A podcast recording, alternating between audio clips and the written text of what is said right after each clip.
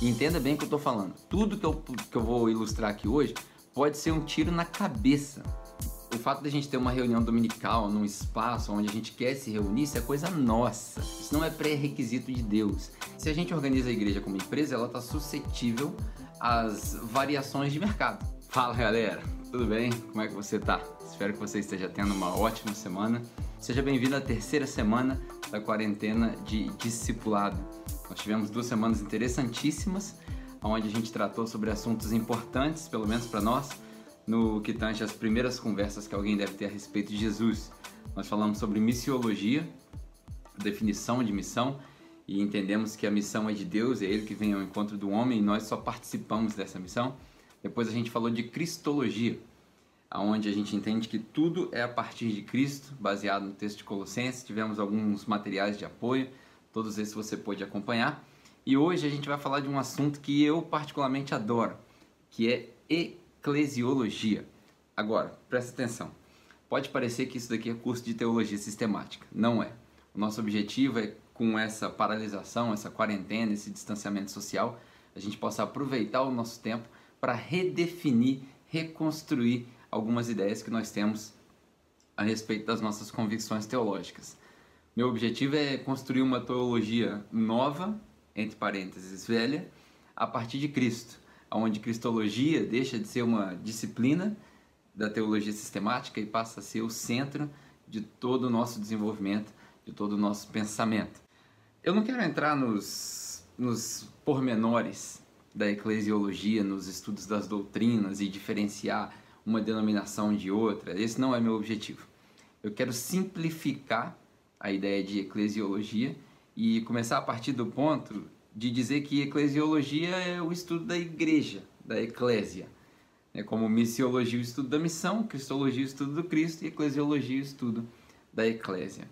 Para começar, eu já quero desconstruir algumas coisas. A, a primeira delas é que a gente tem um entendimento um pouco errado da palavra eclésia. Muita gente usa essa palavra porque é a palavra que é encontrada nos manuscritos gregos para descrever os encontros, as aglomerações, e de fato é isso que ela significa. Uma eclésia, uma reunião para se definir qualquer assunto. Pode ser uma reunião da prefeitura, pode ser uma reunião de família e pode ser também um ajuntamento da igreja. Ah, essa palavra foi também a palavra usada para traduzir os manuscritos hebraicos para o grego, lá na Septuaginta, e foi assim que os escritores determinaram que seria chamada a igreja. Porém, a gente acabou se acostumando com um significado meio errado. Quando Jesus olha para Pedro num, numa pesquisa de opinião pública, eu já citei isso aqui quando a gente falou sobre cristologia, ele pergunta quem as pessoas acham que ele é, as pessoas respondem de maneira insatisfatória, Pedro responde que ele é o filho, o filho de Deus, e aí, baseado nisso, ele diz: Eu vou construir a minha igreja.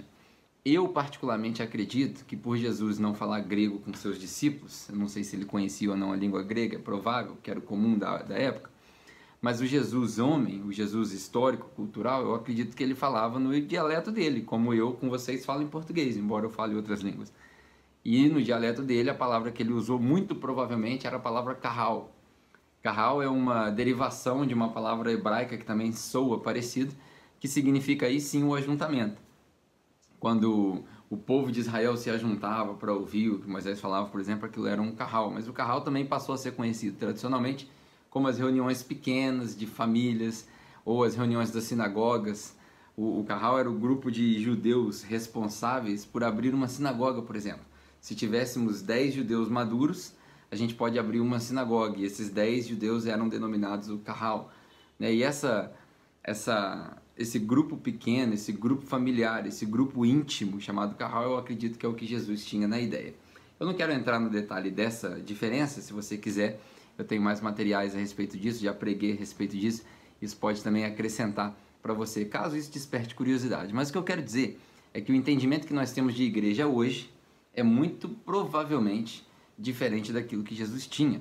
No domingo passado eu preguei uma mensagem chamada Fórmula da Igreja Perfeita baseado no texto de Atos, capítulo 2, versículo 42 ao 47, o que eu também já fiz repetidas vezes. Tendo dito tudo isso, eu quero levantar alguns pontos que eu acredito serem pontos cruciais da nossa má interpretação do que significa igreja, do que significa ser igreja. Por isso, eclesiologia. Nós estamos, nós estamos, ou somos, ou fomos, durante muitos anos, dependentes de um prédio, né? A gente está viciado na igreja. Quando a gente fala igreja, eu vou à igreja, tem aqui o prédio, né? Desenho. Se eu fosse bom de animação, eu fazia isso. Como eu não sou bom de animação, vou botar aqui, ó. Essa é a igreja. A gente acha que isso é igreja. Traz pra mim, né? Tô igual o jogo de câmera, tô acostumando a falar em câmera. Mas a, nossa sociedade é viciada em entender que a igreja é um local um, levantado com paredes para servir um propósito. Esse entendimento também é um entendimento estranho para Jesus e para os discípulos. E nós, da capela, tivemos uma experiência formidável há um ano atrás, ou um ano e pouco atrás, onde nós não tínhamos um templo físico. Hoje nós temos, hoje a gente tem um aluguel, a gente tem um espaço para usar e a gente precisa fazer bom uso dele. Mas nós não tínhamos e fomos forçados a sermos igreja mesmo sem esse espaço físico. Foi quando a gente estava na praça. Você lembra da praça? Olha aí, ó. Vamos roçar, vamos pintar. Jogo é jogo, treino é treino. Eu tô fazendo tudo.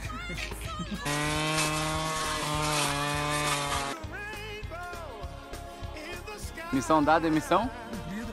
Foi um tempo muito bom pregando na praça, eu ficava ali debaixo do sol, aquele sol queimando, né? Ah, mas o cara traiu a mulher dele. Irmão, lê Efésios 5, seu sem vergonha. Pô, tu quer pagar de crente, aí você não lê Bíblia não, mano? Esse tempo da praça foi um tempo muito bom para nós, porque a gente aprendeu um pouco sobre ser igreja e várias mensagens que eu preguei na praça são interessantes nesse assunto e a gente aprendeu a ser igreja sem estrutura. Bom, uma das coisas que a gente tem errado, ou que a gente tem pelo menos mal interpretado, são esses pontos da estrutura. Por exemplo, eu acredito que, dentre várias coisas, a gente podia falar de várias coisas, mas hoje, para desconstruir a nossa ideia, eu quero falar só de cinco pontos: a estrutura, a membresia, o louvor, o pastoreio e pregação, né, tudo junto, e as, os dízimos e as ofertas. É sobre esses cinco pontos que eu quero falar e desconstruir. Começando pela estrutura. A primeira estrutura física, a gente não precisa falar mais isso, a gente sabe que nós somos o templo do Espírito Santo, aonde nós estivermos. Jesus sendo feito carne, ele veio até aqui e depois voltou aos céus, enviou o Espírito Santo para que ele habite em nós, em nós como indivíduos, ou seja, ele está dentro de você, mas em nós como comunidade também, quando a gente se reúne. É por isso que a gente pode fazer referência, por exemplo, é, dos versículos do Antigo Testamento que dizem que Deus habita no meio dos louvores. A gente vai falar sobre louvores aqui já já. Né? O Deus habita quando a gente está em comunidade. Algumas pessoas usam um texto fora de contexto, né? onde há dois ou três em meu nome reunidos ali eu também estarei. O que não quer dizer que é uma mentira, mas esse texto não foi usado para isso. Esse texto fala sobre julgamento. Quando, alguém tá, quando a gente está julgando algum caso e duas ou três pessoas que são equilibradas ali estiverem, ali também está Jesus por causa do consenso, bom senso, sabedoria, por aí vai. Mas isso não é assunto para hoje. Um, primeiro é a estrutura, a estrutura física. A, a, igreja nunca teve uma estrutura física, a igreja começou a se reunir em casas pequenas, depois se reunia nos cemitérios, nas catacumbas, porque acreditavam, né, e aí voltando na, na mensagem, ou no estudo da semana passada, voltando no histórico cultural, eles acreditavam que por estarem ali com os corpos dos mártires que que faleceram, eles, eles tinham comunhão com eles, né? Então começou também a se desenvolver a prática do culto nos cemitérios, que é uma prática bizarra para nós hoje, mas para eles fazia todo sentido. É daí que vem a ideia, por exemplo, é, de Tessalônica. O povo achava que Jesus já tinha voltado e Paulo precisou os acalmar. Enfim, não vem daí, mas a prática dos cemitérios e tal tem parte da sua origem é, nesses textos. Então, a estrutura física ela é uma estrutura organizacional. A gente organizou a igreja como empresa. E se a gente organiza a igreja como empresa, ela está suscetível às variações de mercado. E se a sua igreja é uma empresa, quando o mercado está ruim, a igreja está ruim. Agora, se a sua igreja é uma família, ela vai continuar sendo família. Muitas empresas, na época de crise, elas quebram. As famílias não quebram na época das crises. As famílias se viram, as famílias se ajudam, as famílias dividem o que tem entre si. Essa é a diferença do Carral e da Eclésia, lógico que eu estou colocando isso dois mil anos depois. Então, é, a, igreja não pode ser só uma empresa. Nos dias de hoje, a gente adotou princípios de gestão e de administração porque isso faz bem para nós. O fato de o fato de a gente ter uma reunião dominical num espaço onde a gente quer se reunir, isso é coisa nossa. Isso não é pré-requisito de Deus. Entenda bem o que eu estou falando. Tudo que eu, que eu vou ilustrar aqui hoje pode ser um tiro na cabeça. Não é nem um tiro no pé, é um tiro na cabeça. Eu tenho um livro aqui em algum lugar. Onde é que eu coloquei esse livro? Peraí, segura aí. Cristianismo Pagão. Esse aqui está em inglês. Peguem Christianity. Cristianismo Pagão. São 300 e pouco? 300 e poucas páginas falando a respeito de várias coisas que nós temos nas nossas igrejas que vieram do paganismo. Paganismo no sentido de outras religiões, do sincretismo, enfim. Quase tudo que eu vou falar aqui está baseado nisso. Um outro livro que eu quero indicar para você estudar é um livro chamado Nove Marcas de uma Igreja Saudável, do Mark Dever. Você encontra na Fiel também. Ah, por que eu estou te indicando esses livros? Esse daqui é para você desviar de vez do, do padrão comum. E o Nove Marcas é para você entender como a gente criou uma igreja inteirinha apoiada nessa, nessa como é que eu posso dizer, essa cultura é, do, da igreja, do culto do pastor, da liturgia. Né? O que é legal, eles fizeram o livro para isso, mas não é o que o padrão que nós estamos tentando alcançar. Então, eu quero começar por aí, a estrutura física. A estrutura física é um benefício para nós, é um fator sociológico é um fator desenvolvido ao longo dos séculos e para nós hoje, uh, eu, eu gosto de dizer que a estrutura física é um mal necessário. Sabe o mal necessário? É, é basicamente aí. Porque é, é, hoje, na nossa sociedade, ia ser muito difícil a gente desenvolver a igreja do Novo Testamento do jeito que é no Novo Testamento, por uma óbvia razão dos costumes. A estrutura física, a estrutura litúrgica da igreja. Os cultos que a gente encontra nas igrejas, é, eles não, eles não passam nem perto daquilo que Jesus imaginava como um culto. Vou te dar algumas, é, algumas referências. Quando a gente fala sobre prestar culto, a gente está falando de uma vida entregue para Deus, uma vida de santificação. É por isso que Paulo fala em Romanos capítulo 12, irmãos, eu rogo-vos pelo amor de Deus que vocês se entreguem como sacrifícios, sacrifícios diários, porque esse é o seu culto racional. E não deixem serem é, levados pela mentalidade desse mundo, mas sejam transformados pela renovação da vossa mente. Só, só assim vocês vão conseguir entender qual é a boa, perfeita e agradável vontade de Deus. Então, o culto que a gente presta, na verdade, é um evento. E a gente precisa é, estar em paz com isso, com essa convicção. É um evento intencional, onde eu e você, a gente se junta, seja lá onde for, na praça, na boate, na, não na balada que eu estou falando, mas na boate, porque a gente também já usou boate, ah, seja no lugar que você tem como igreja, a gente se junta para em um momento é, pontual louvarmos a Deus e aí a gente escolheu ao longo ao longo dos séculos e também com referências bíblicas usar a música porque a música tem o seu papel, a música é relevante, a música toca.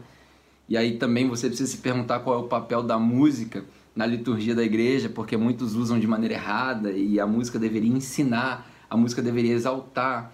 Como a gente encontra, por exemplo, textos de Efésios e ao mesmo tempo Salmos, Novo e Antigo Testamento, falando que a gente deve conversar uns com os outros, fazendo referência a hinos e salmodiando, né? Então, é, eu até recebi esse toque de um amigo essa semana, porque eu estava pensando totalmente o avesso, o contrário, e foi interessante o toque que ele me deu. Então, é, você precisa pensar o lugar é, que a música ocupa na liturgia do culto, mas a liturgia do culto ela também é engessada. Ela também não vem de Jesus. Jesus nunca imaginou, quer dizer, eu não sei o que Jesus imaginou, mas eu acredito que a intenção de Jesus não era deixar para nós um padrão de culto.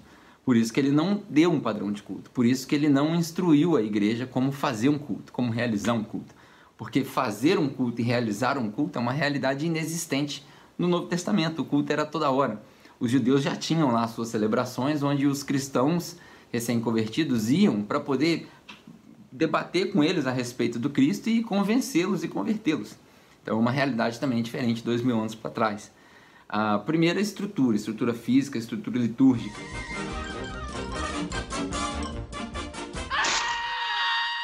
And that's all, folks.